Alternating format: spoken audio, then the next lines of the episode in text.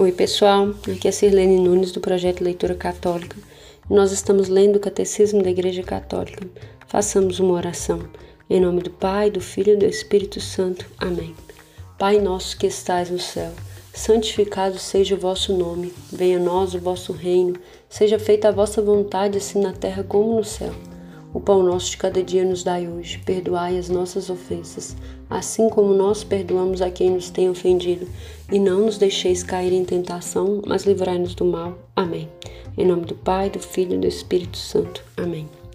Pessoal, hoje nós vamos dar continuidade à leitura sobre o Pai Nosso. Nós estamos quase acabando e hoje nós estamos no tópico 5, que é perdoai-nos as nossas ofensas, assim como nós perdoamos aos que nos têm ofendido.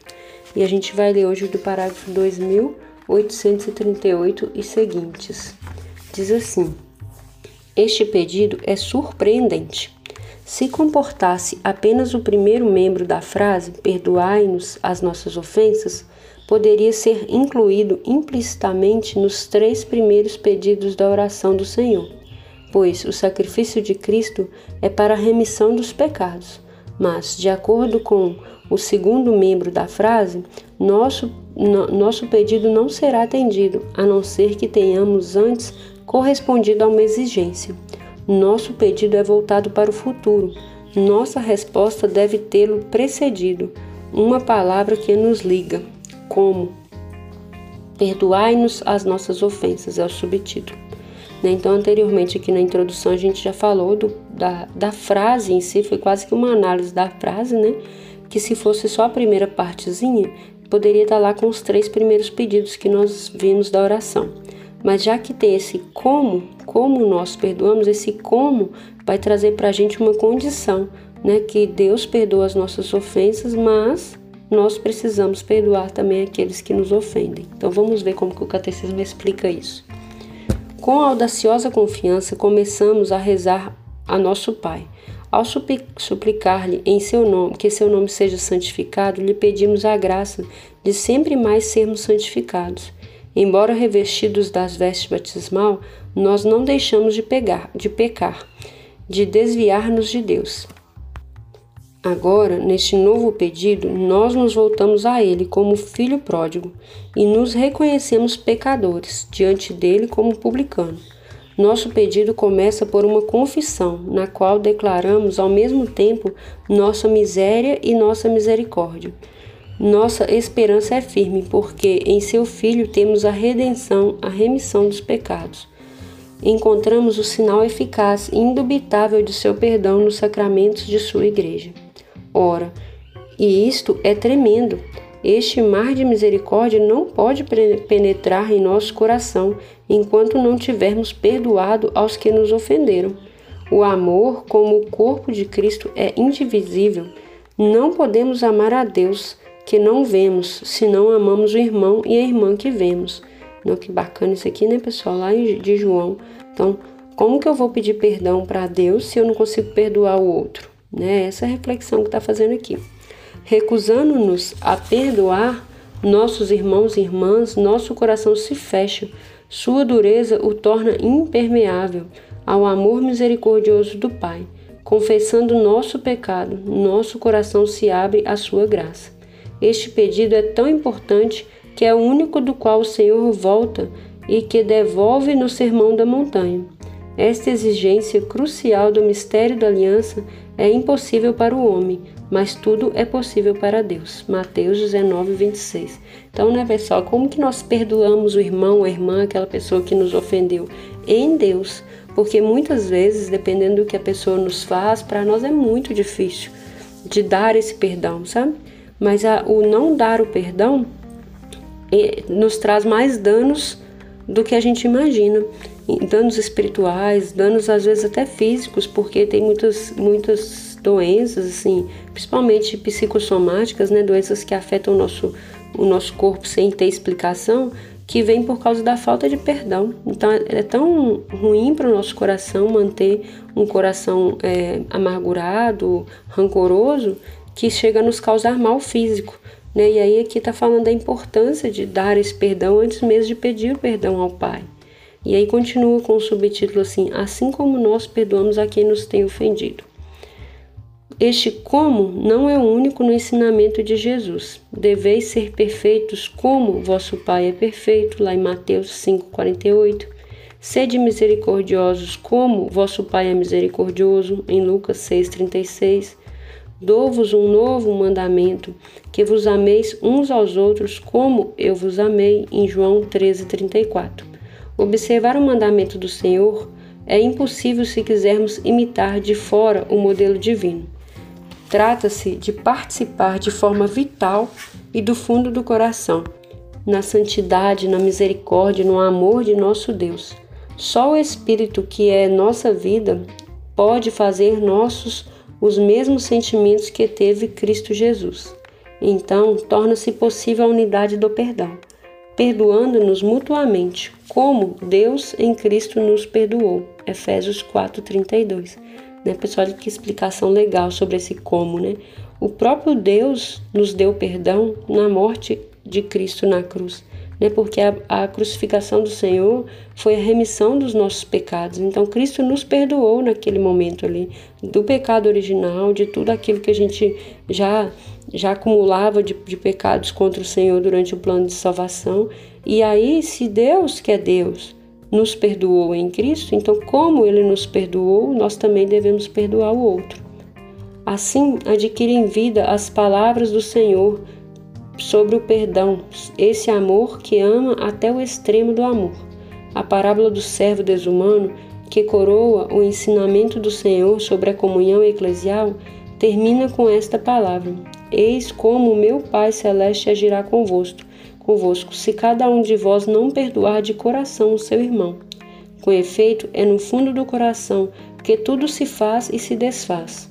Não está em nosso poder não mais sentir e esquecer a ofensa, mas o coração que se entrega ao Espírito Santo transforma a ferida em compaixão e purifica a memória, transformando a ofensa em intercessão.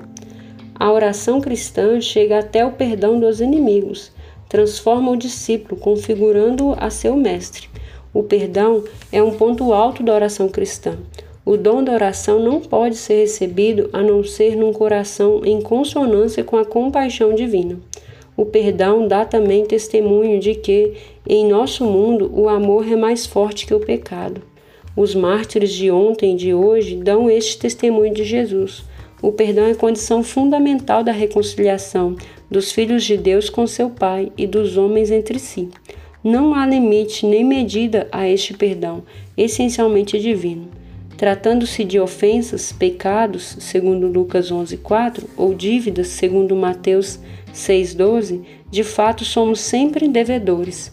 Não deveis nada a ninguém, a não ser o amor mútuo. Romanos 13:8.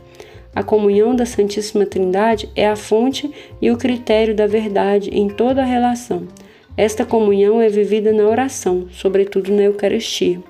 Deus não aceita o sacrifício dos que fomentam a desunião. Ele ordena que se afastem do altar para primeiro se reconciliarem com seus irmãos.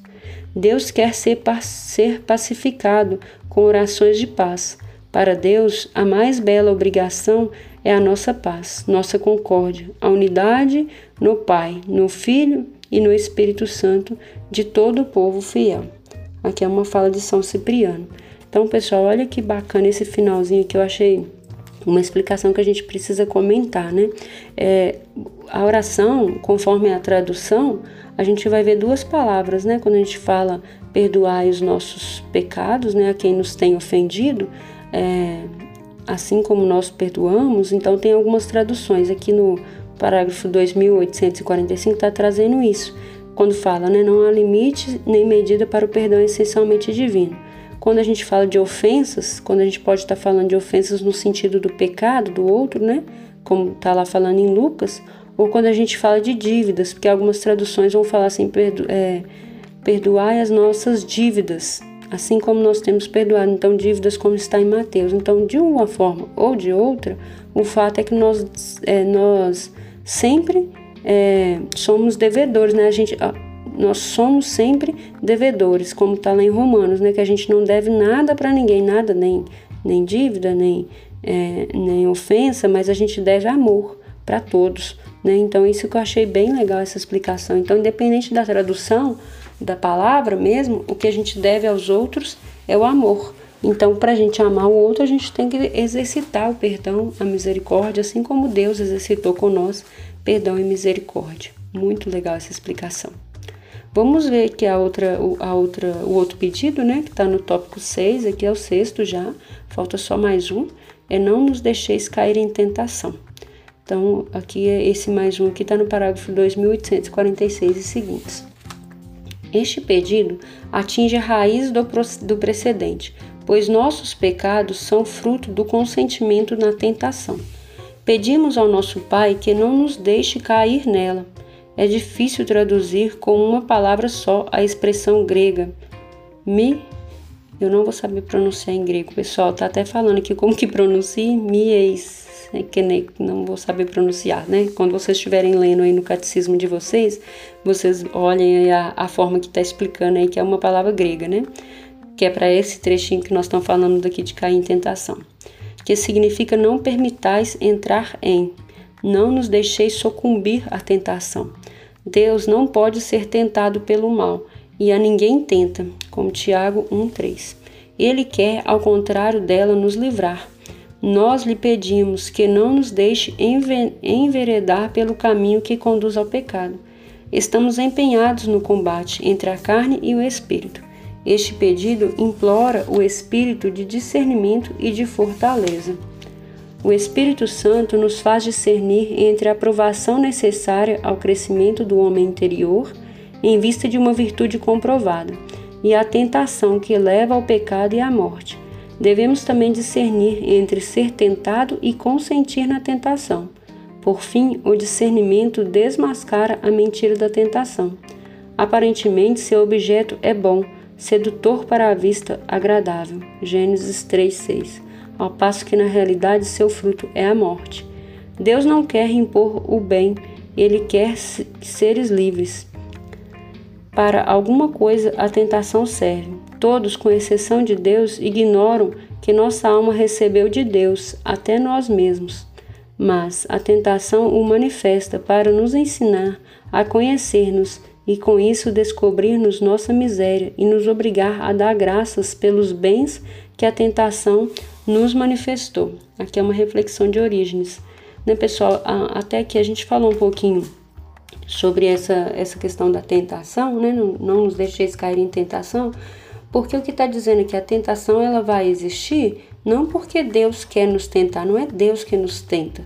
Né? As tentações existem porque nós temos a concupiscência, que é aquela tendência ao pecado, e às vezes nós não exercemos as virtudes.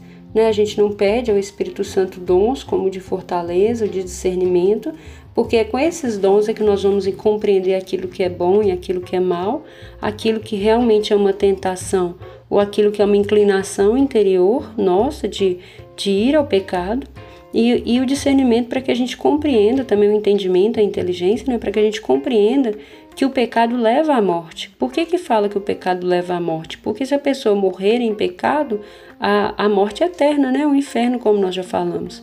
Então, a, a, o salário do pecado é a morte. Por isso. E aí, a gente tendo esse discernimento, tendo essa. É, essa, essas virtudes, a gente vai saber que muitas vezes a tentação ela é como que uma provação provação da nossa fé, provação das nossas virtudes, provação de que a gente vai conseguir suportar aquilo ali. A gente pode até ser tentado, mas a gente não pode é consentir na tentação. Né? E se caso consentir, recorrer ao sacramento. Né, do perdão, arrepender sinceramente e buscar o perdão. Mas a intenção é que a gente, que a gente nessa oração Peça a Deus que não nos deixe cair, porque a tentação vai vir, né? Ela vai vir. E aí que está falando que é, tudo parece muito bom, agradável aos nossos olhos, né? E aí a gente acaba caindo. Então a gente tem que lutar. É aquele combate espiritual que a gente já falou aqui, que faz parte do combate da nossa oração também. Não cair em tentação envolve uma decisão do coração. Onde está o teu tesouro, aí está também o teu coração. Ninguém pode servir a dois senhores. Mateus 6, 21 24. Se vivemos pelo Espírito, pelo Espírito pautemos também a nossa conduta. Gálatas 5:25. Neste consentimento dado ao Espírito Santo, o Pai nos dá força. As tentações que vos acometeram tiveram medida humana. Deus é fiel, não permitirá que sejais tentado acima de vossas forças, mas com a tentação ele vos dará os meios de sair dela e a força para suportar. 1 Coríntios 10, 13. Ora, tal combate e tal vitória não são possíveis senão na oração. Foi por sua oração que Jesus venceu o tentador, desde o começo, e no último combate de sua agonia. É a seu combate e a sua agonia que Cristo nos une neste pedido a nosso Pai. A vigilância do coração é lembrada com insistência, em comunhão com a de Cristo. A vigilância consiste em guardar o coração, e Jesus pede ao Pai que nos guarde em seu nome. O Espírito Santo procura manter-nos sempre alerta para essa vigilância. Este pedido adquire todo o seu sentido dramático no contexto da tentação final de nosso combate na terra. Pede a perseverança final. Eis que venho como um ladrão, feliz aquele que vigia. Apocalipse 16, 15. Né? Então, pessoal, quando nós pedimos a Deus que nos livre do mal, a gente tem que estar sempre vigilante, sempre em atenção, porque é o que fecha aqui esse trecho que nós lemos, né? A gente não sabe quando será o nosso dia final, a gente não sabe quando Cristo vai voltar, né? Ou pode ser o tempo da nossa vida que vai se terminar, ou pode ser a volta de Cristo mesmo. Então a gente tem que permanecer em vigilância com outras tentações, né? Por muitas e muitas coisas que nos acontecem, é, Deus permite, como eu disse, Deus não nos tenta, mas pelas nossas escolhas, né? Nós temos o livre arbítrio. Deus permite que certas coisas aconteçam, que as tentações venham e que nós devemos, pela fé, né, é, reagir bem aquilo ali, crescer espiritualmente, né? A tentação muitas vezes nos faz crescer espiritualmente, buscar é, mais oração, buscar mais uma vida voltada para o Senhor. E aí essa, essa permissão de Deus, é, a gente precisa ver isso como estar sempre vigilante né? não consentir com o pecado, é, buscar a Deus, saber que Deus é fiel e que vai nos livrar sim, e que para nos livrar Ele nos dará forças, né? Para passar por momentos difíceis, para passar por momentos de grandes tentações. E aí vai para todos os âmbitos da vida, né? Com cada estado de vida a pessoa pode ser tentada de alguma forma, e é a oração, como foi para Cristo, a oração que vai nos sustentar. Né? Cristo venceu o tentador com oração, por conhecer a palavra de Deus, a Bíblia, por saber se colocar. Então nós também precisamos tê-lo como exemplo, né? Conhecer a palavra de Deus, conhecer a doutrina da igreja, como estamos fazendo aqui, para que a gente possa vencer as tentações que nos vêm. Pessoal, hoje eu vou parar por aqui a leitura. Amanhã será o nosso último áudio do catecismo. Com a graça de Deus, chegamos ao fim desse projeto, dessa parte do projeto, né? porque o projeto não acaba aqui. E eu espero que a leitura de hoje enriqueça muito a sua vida espiritual. Em nome do Pai, do Filho e do Espírito Santo. Amém.